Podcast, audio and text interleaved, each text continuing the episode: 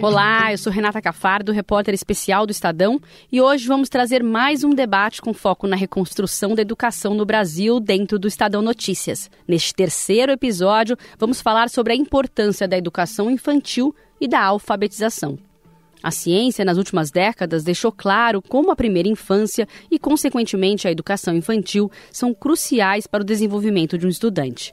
A fase seguinte, a da alfabetização, também é determinante para a vida escolar. Afinal, quais políticas já têm dado resultado nessas etapas de ensino e como o Brasil pode investir mais e melhor na educação das crianças pequenas? Para debater essas questões, vamos conversar com Beatriz Abuchain, especialista em educação infantil e gerente de conhecimento aplicado da Fundação Maria Cecília Souto Vidigal, o Alan Porto, que é secretário estadual de Educação do Mato Grosso, a Patrícia Botelho, especialista em alfabetização e professora da Universidade Mackenzie, e a Paula Trevisoli, secretária municipal de Educação de Ferraz de Vasconcelos. Eu queria começar perguntando para a Patrícia, que estuda alfabetização. Patrícia, é, a gente está no, é, no momento é, em que a gente teve resultados é, vindos da, principalmente da pandemia, é, tantos resultados nacionais, né, do SAEB. Queria que você fizesse principalmente um retrato agora, nesse momento, de como estava a, a alfabetização é, do país é, nesse pós-pandemia. Como é que você vê a alfabetização das crianças? Aqui a alfabetização já tinha um resultado aquém do esperado, né, uhum. com relação ao processo de alfabetização. Então, a gente já vinha com essa preocupação do que uh, de como melhorar né, esse processo de alfabetização. É, e os resultados atuais, tanto do Saeb né, quanto do Pierce, mostram que sim, houve ainda uma regressão com relação ao processo de alfabetização. Né? Então, a, se a gente olhar para os dados uh, do último Saeb, é, os resultados do segundo ano, né, em comparação 2019 com agora 2021, a gente tem um, uma queda significativa entre ali o nível 4 e o nível 5, que seria o adequado para o processo de alfabetização, eu tenho uma, uma porcentagem menor né, de crianças que estão ali no que é, é considerado adequado, é, nesse pós-pandemia. Né?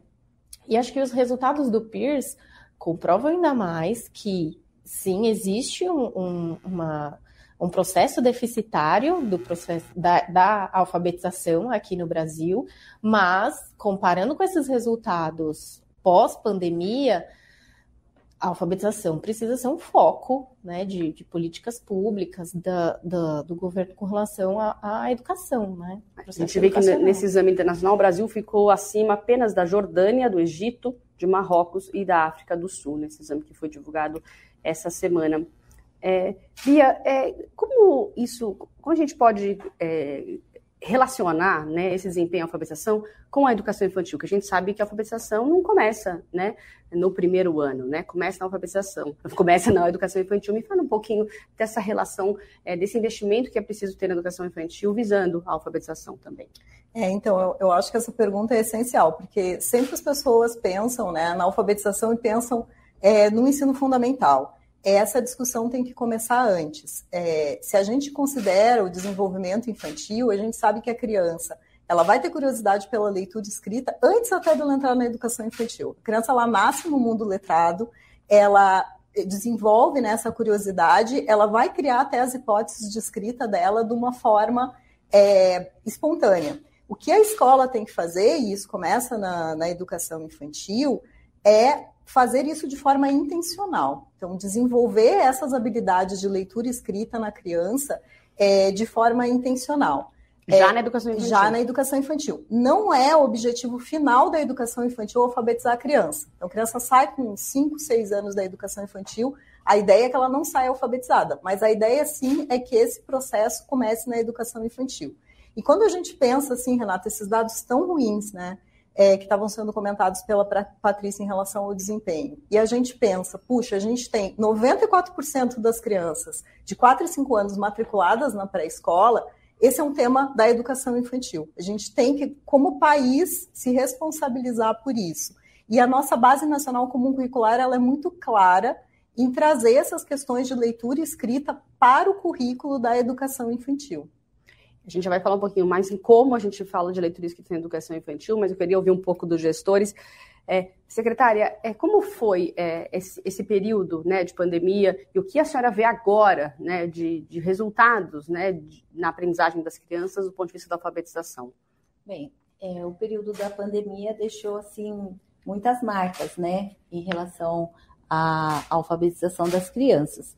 Porém, é, nesse momento nós estamos somando esforços, fazendo muitas parcerias, né, com institutos, todas as pessoas que têm a contribuir para que nós tire, tiremos essa defasagem na alfabetização, nós estamos aceitando, né? Então, se vem para somar, para nos ajudar, porque nós pensamos muito é na criança. Como a Bia disse, realmente na educação infantil, essa lacuna, né? É, a falta de frequentar as aulas durante o momento da pandemia, as crianças entraram já direto no ensino fundamental e, e não tiveram nenhum contato com a escola anteriormente, ficaram em casa e os pais não sabiam como lidar com a situação no momento. Nem todos são educadores, né? Nem todos têm didática. Então, eles tentavam até ajudar da maneira que era possível para eles. Mas hoje nós temos sim um percurso a ser percorrido, é, buscando sanar essas defasagens e dando conta de todo esse cenário que, que hoje nos entristece, né? Porque é muito triste saber que a criança ficou afastada dois anos da unidade escolar, né? Deixando de, de crescer com o, as oportunidades que seriam oferecidas naquele momento. São as crianças que estavam na educação infantil, muitas vezes os pais sequer levaram a educação infantil durante a pandemia, Isso, né? Ou mesmo que retornou, mesmo que tivesse retornado para o presencial, não voltou, e foi agora, de fato, ter uma, uma e frequência por maior. Por incrível que pareça, mesmo depois, com toda a vacina, toda a segurança, nós tivemos ainda muita resistência dos pais da educação infantil em encaminhar as crianças para as escolas. Ainda hoje? Até hoje ainda a gente encontra um pouco de resistência. Vamos continuar conversando sobre isso. Secretário, é, a, a, gente está querendo saber um pouquinho agora do senhor, como é que pode ser a ajuda do Estado nesse sentido? Eu sei que o Estado do Mato Grosso tem é, um, uma, um programa né, chamado Alfabetiza Mato Grosso, em que faz uma parceria com, está, com municípios, com todos os municípios, na questão da alfabetização. Acho que, imagino que inspirado em outros estados que já têm essa experiência, né, como o Ceará. Como é que vocês estão lidando aí no Mato Grosso com essa questão da alfabetização, mesmo estando na Secretaria Estadual? Bom, é, o governo do estado de Mato Grosso aqui ele tem uma política chamada Educação 10 anos, são 30 políticas públicas é, voltadas aí para melhorar a aprendizagem dos nossos estudantes e deixar um ambiente escolar moderno, atrativo e acolhedor. Bom, falando um pouco dos dados e dos indicadores, o que nós vivemos hoje no Brasil é uma tragédia. Nós temos hoje como grande desafio é superar o analfabetismo dentro da sala de aula. A pandemia intensificou isso, mas o Brasil uh, já tinha um resultado, já tinha indicadores muito ruins. De cada 100 crianças, para vocês terem uma ideia, hoje que ingressam no primeiro ano do ensino fundamental, é, somente 69 terminam o ensino médio com 19 anos de idade, ou seja, fora da idade certa. E desses 69 estudantes, somente 7 têm um índice desejável de proficiência de matemática. Então, é, a reflexão ela é muito mais ampla. Eu vejo hoje muita discussão em cima do novo ensino médio. Isso é necessário, é necessário. Nós precisamos avançar muito uh, na questão do novo ensino médio, mas nós não podemos esquecer da base. E o foco é a primeira infância, o foco é a alfabetização na idade certa. Se a gente não combater esse analfabetismo dentro de sala de aula, não vai ter novo ensino médio, não vai ter um ensino médio que vai conseguir superar todos esses desafios.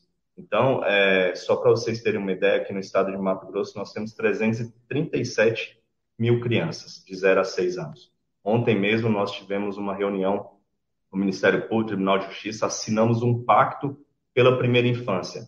E esse pacto pela primeira infância, nós temos que analisar várias ações de forma integrada, é, em conjunto com outras secretarias. O Estado de Mato Grosso está dando apoio técnico pedagógico, está investindo nesses municípios, principalmente aqueles com per capita menor, é onde a gente tem que trabalhar na saúde, na assistência social, eu falo que para combater a fome é, no, no, Brasil, a gente tem duas panelas para combater essa fome.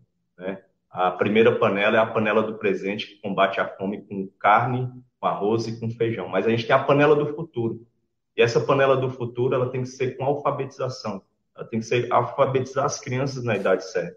E a primeira infância, a fase da pré-escola, é uma fase muito importante. A gente, a neurociência já, já ensina isso para nós e para nós como profissionais da educação sabemos muito bem que a criança na faixa etária de seis anos, de sete anos é onde ela absorve a maior quantidade de conhecimento.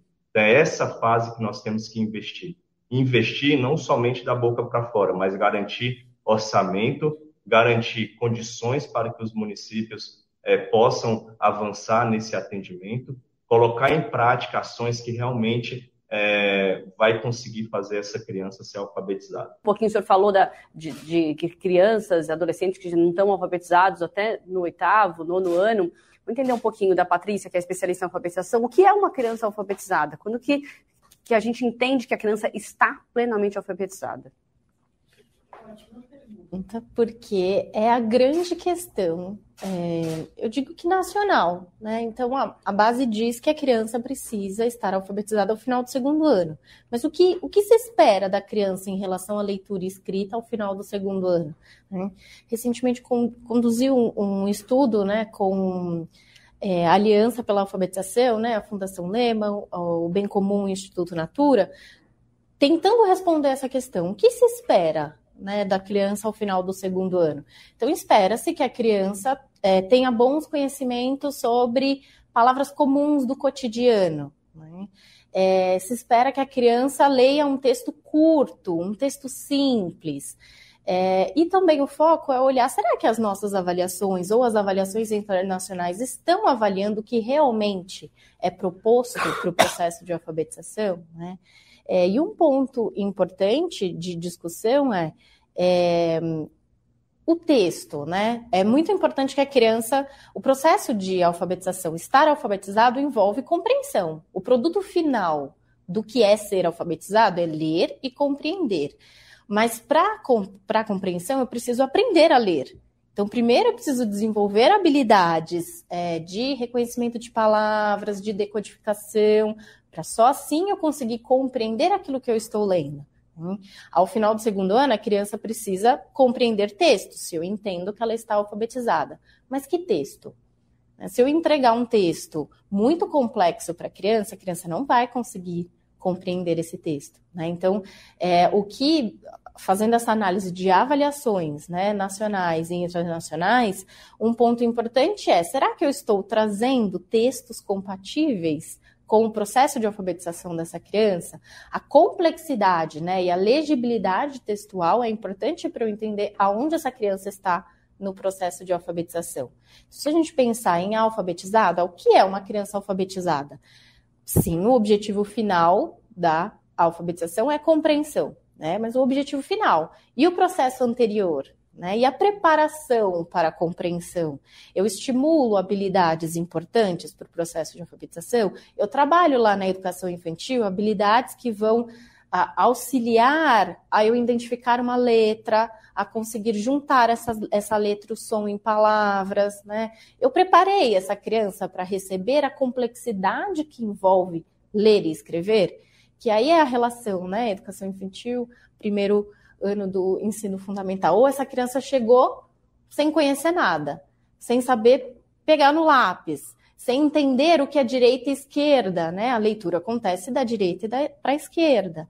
É, e são pontos importantes para ela chegar ao final do segundo ano compreendendo um texto simples, né? Um texto, é isso que ela precisa compreender no final do, do, segundo ano, um texto simples. Um texto simples, um texto curto, com palavras cotidianas, é, palavras com regularidades específicas. Então, por exemplo, bola tem uma regularidade silábica, né? Simples, é consoante vogal, diferente de professora que envolve uma regularidade de palavras mais complexa para a leitura. Essa eu não precisa saber no fim do segundo ano. Não, não precisaria palavras saber. Palavras como, sei lá, quando, tem é, é, é complexo Quando é complexo. Uhum. A grande questão é que temos no Brasil uma, uma diferença linguística importante, so, é, social, cultural, é, e muitas vezes é difícil pensar é, em palavras comuns, por exemplo, aqui para São Paulo, aqui de São uhum. Paulo, e palavras comuns lá do Ceará. Uhum. São palavras diferentes. Então, a, o grande esforço para esse processo de alfabetização é pensar é, em o que, dentro desse âmbito nacional, eu consideraria como palavras comuns. O que a criança de segundo ano vai ler em relação a palavras comuns? Né? É diferente. É, teria que. que é, a preocupação né, com relação a isso é, é utilizar tarefas ou aprendizados compatíveis com a etapa de alfabetização, palavras comuns. E, e Bia, e na educação infantil, que dá para é, que, que, tipo você falou que é, que é, importante começar né, o processo de alfabetização e de, de, proximidade com a leitura escrita na educação infantil, mas de que forma? Uhum. Porque pais podem entender que não, vamos começar a fazer a criança ler com, com três anos. Não é isso, né? Não, não é isso, mas tem que iniciar. E aí eu trago assim algumas ideias da nossa saudosa Magda Soares, que é uma grande especialista, né, foi uma grande especialista em alfabetização e, e, ela falava muito, Renata, assim, da diferença entre letramento e alfabetização. Né? Então, o que, que, é isso, assim, de uma maneira simples, para as pessoas entenderem? O letramento ele está ligado à criança ser inserida em práticas sociais de leitura e escrita. Né? Então, ela entender que a escrita vai produzir textos diferentes, com objetivos diferentes. Então, é diferente eu escrever uma lista de compras, o objetivo e a forma que eu escrevo, e é diferente eu escrever um livro de histórias. Né? Então, essas práticas sociais, entender por que né, do, da, da, cultura escrita, o quanto que ela ajuda na sociedade, é uma tarefa desse processo que a gente chama maior de alfabetização. Que essas atividades, sejam de letramento, sejam de alfabetização, que também acontecem de forma integrada, façam sentido para a criança, que a criança seja protagonista e que a gente consiga trabalhar também com a ludicidade, que é um eixo estruturante do currículo na educação infantil de acordo com as nossas diretrizes. Né? Então, atividades do cotidiano devem ser usadas de forma intencional pela professora para trazer essa questão da leitura escrita. Eu acho que é muito importante, né, quando a gente olha para os dados da pandemia e olha para essa faixa etária de 4, 5, 6 e 7, por que, que essas crianças foram tão prejudicadas com a pandemia? Né? Porque faltou o olho no olho, faltou a interação. A interação está muito ligada a esses processos de alfabetização. Uma criança pequena tem mais dificuldade com o ensino remoto. Ela tem mais dificuldade de ficar na frente de uma tela, interagindo, é, ela precisa realmente desse contexto social para que aquilo tenha Aprendi. um sentido para ela. Uhum. Né? E eu acho que um outro ponto também que foi trazido é, pelo secretário é por que, que isso está sendo um efeito cascata, né? As crianças não se alfabetizaram, já tinham problemas, né? Como a Patrícia falou, não se alfabetizaram e agora a gente está vendo uma situação bem ruim avançando, ensino fundamental adentro, porque a alfabetização ela é base para todos os aprendizados, né? Como que a criança vai aprender depois história se ela pegar um texto de história e não conseguir entender o que está naquele texto, né? E é isso que infelizmente a gente está vendo no Brasil. Então realmente é uma questão urgente, é uma questão de mobilização é, da sociedade que começa lá na educação infantil. Secretária, como que vocês estão é, fazendo na prática, né? Esse, esse ano, ano passado, vocês começaram é, um projeto novo, um programa pra, pra, com ênfase na, na alfabetização. Sim. O que, que não tinha e agora tem que vocês estão fazendo em Ferraz de Vasconcelos? Bem, nós fizemos uma parceria com o Instituto Bem Comum, né? Foi um processo seletivo e eles acabaram escolhendo a nossa cidade. É um instituto lá do Ceará? Do Ceará, né? Do VVU Arruda. E hoje nós temos essa parceria bem consolidada, né? Seguimos bem à risca, né? o proposto por eles, que não é nada além do normal, como eles costumam dizer, é fazer o feijão e arroz bem feitinho, não precisa inventar. E nós aplicamos quatro avaliações ao longo do ano, né? Tem a avaliação diagnóstica, que é a porta de entrada, né? Como que o aluno está chegando na sala de aula.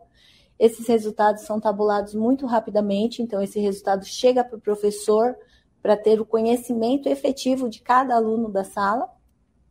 Em cima disso, são trabalhadas formações com esses professores, mediante cada defasagem né, apontada dentro da sala de aula. E com isso, logo em seguida, vem uma nova avaliação, que eles chamam de avaliação formativa. Também os resultados são bem rápidos, o retorno. A gente já sabe como quais foram os avanços da diagnóstica até a formativa e aí a gente consegue atuar em tempo é, rápido. rápido, né? Uma resposta rápida para atuação dentro da sala de aula. Isso tem nos ajudado demais. Nossos índices têm melhorado, né? Tem escolas que estão dando show, né? A gente já vê os avanços das crianças. Então, nós estamos seguindo nessa linha, né? É claro que essa parceria nos ajuda muito. É uma preocupação, né? sim, para a senhora, que a senhora tem é, a educação infantil, tem o ensino fundamental e tem um pouco de Fundamental 2 também na, na cidade. É uma preocupação deixar essas crianças passarem para o Fundamental 2 sem estarem é, plenamente alfabetizadas, sim, ou mesmo para o terceiro e quarto ano? Temos, né? Temos bastante essa preocupação e tam, temos alguns alunos que estão nessa condição no sexto ano, né? Com algumas lacunas de aprendizagem e a gente já está promovendo né, a atividade de reforço para poder sanar, como bem disse né, o secretário Alan, Alan é, o professor especialista ele não tem a didática da alfabetização, então fica muito difícil atribuir essa responsabilidade o a professor ele. lá do sexto ano, né? E quem sexto... que está fazendo esse trabalho no sexto então, ano? Então, são os professores do Fundamental 1 mesmo. Então, então o professor lá do primeiro e segundo ano está indo para o sexto para ajudar. Para poder esse... ajudar com atividade de reforço. Então, a gente precisa ter esse olhar né, apurado, saber quem são esses alunos, né, e fazer um trabalho diferenciado de acordo com cada necessidade, né, com cada dificuldade que ele tenha. Secretário, é, como é que o senhor vê o papel do Ministério da Educação? É, o Ministério tá, né, tem, tem, tem dito que vai anunciar em breve um pacto pela alfabetização. É, o senhor falou da formação de professores, que precisa de apoio né, para a formação de professores nacional. O que, o senhor espera do Ministério da Educação é, para ajudar os estados e municípios na questão da alfabetização?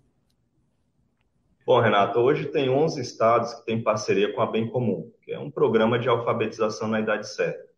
É, o que nós estamos discutindo a nível nacional é um programa que já é que já acontece nesses 11 estados, a exemplo é, do município que é uma política pública para alfabetizar as crianças na idade certa, dar assessoria para os municípios. Aqui no caso de Mato Grosso, nós temos 141 municípios e 90% já estão redimensionados, que a gente fala que é os municípios atendem do primeiro ao quinto ano, que são os anos iniciais.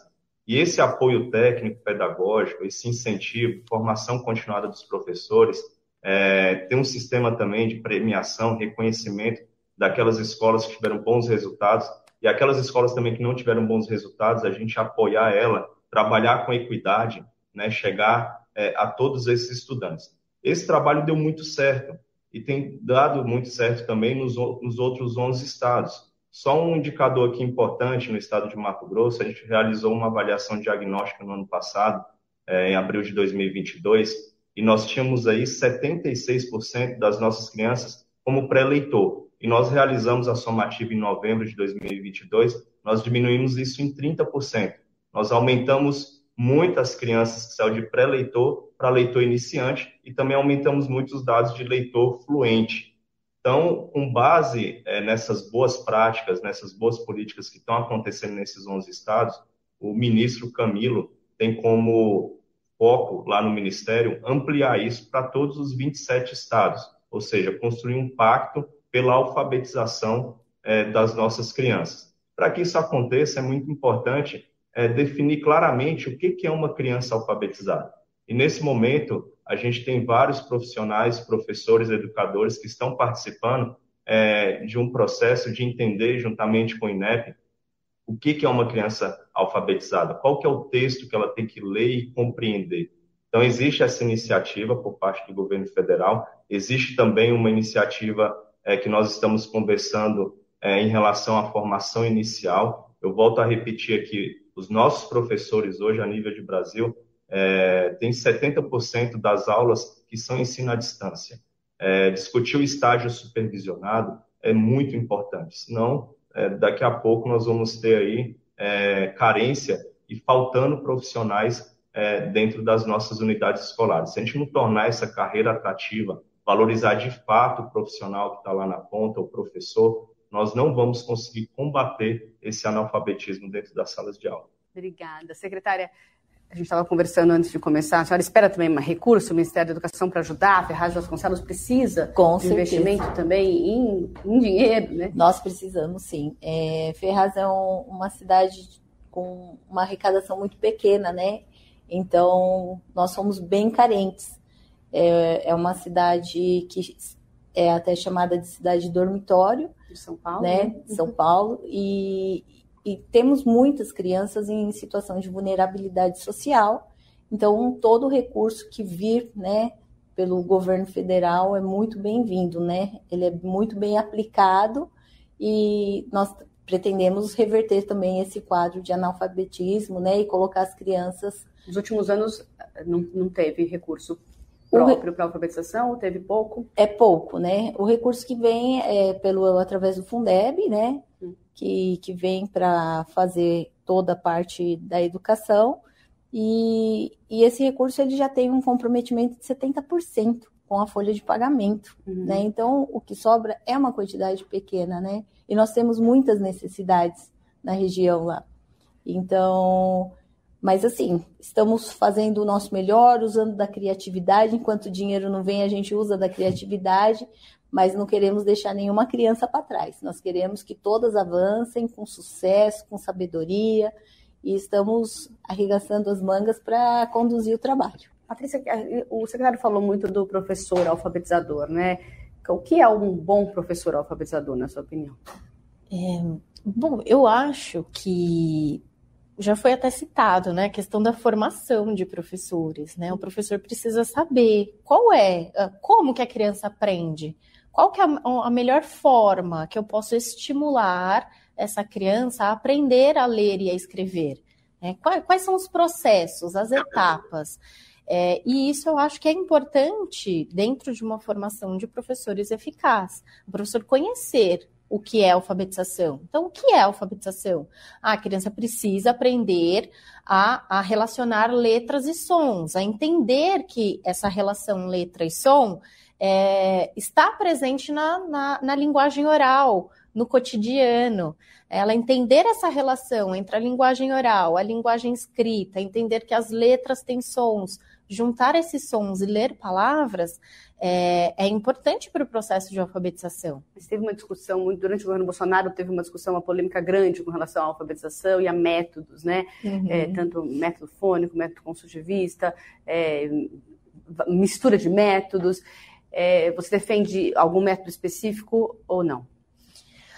Olha, eu não, não defendo um método específico, mas eu, eu defendo que é, o que a ciência, a ciência cognitiva, o que a ciência, os estudos científicos mostram que é mais eficaz para o processo de alfabetização, né? É, então tem alguns estudos que comparam, né, o método fônico com o método é, global ou o método construtivista. Existem alguns estudos que, que fazem esse tipo de comparação. É, mas o que eu tenho estudado, o que eu tenho visto, é que, independente do método que eu aplique, se eu estimular adequadamente habilidades importantes para esse processo de alfabetização, eu tenho um ganho significativo na alfabetização né? Independente da, é, do método em si, mas se eu estimular é, a, as habilidades de conhecimento de letras e sons, se eu estimular o conhecimento dessa relação entre a linguagem oral e a linguagem escrita, se eu estimular habilidades como conhecimento é, do, da escrita do nome, a memória fonológica, então conhecer palavras, conhecer sons, se eu trabalhar desta forma gradual, pensando que eu só desenvolvo leitura e escrita, é, construindo essa base né, para o processo de alfabetização, se eu trabalhar dessa forma, independente do método, eu tenho bons processos de alfabetização. No nosso próximo episódio, vamos falar sobre como o ensino médio virou um grande gargalo para a educação brasileira. Esse podcast teve apresentação e produção minha, Renata Cafardo. A edição e a montagem são do Gustavo Lopes. Um abraço a todos e até a próxima.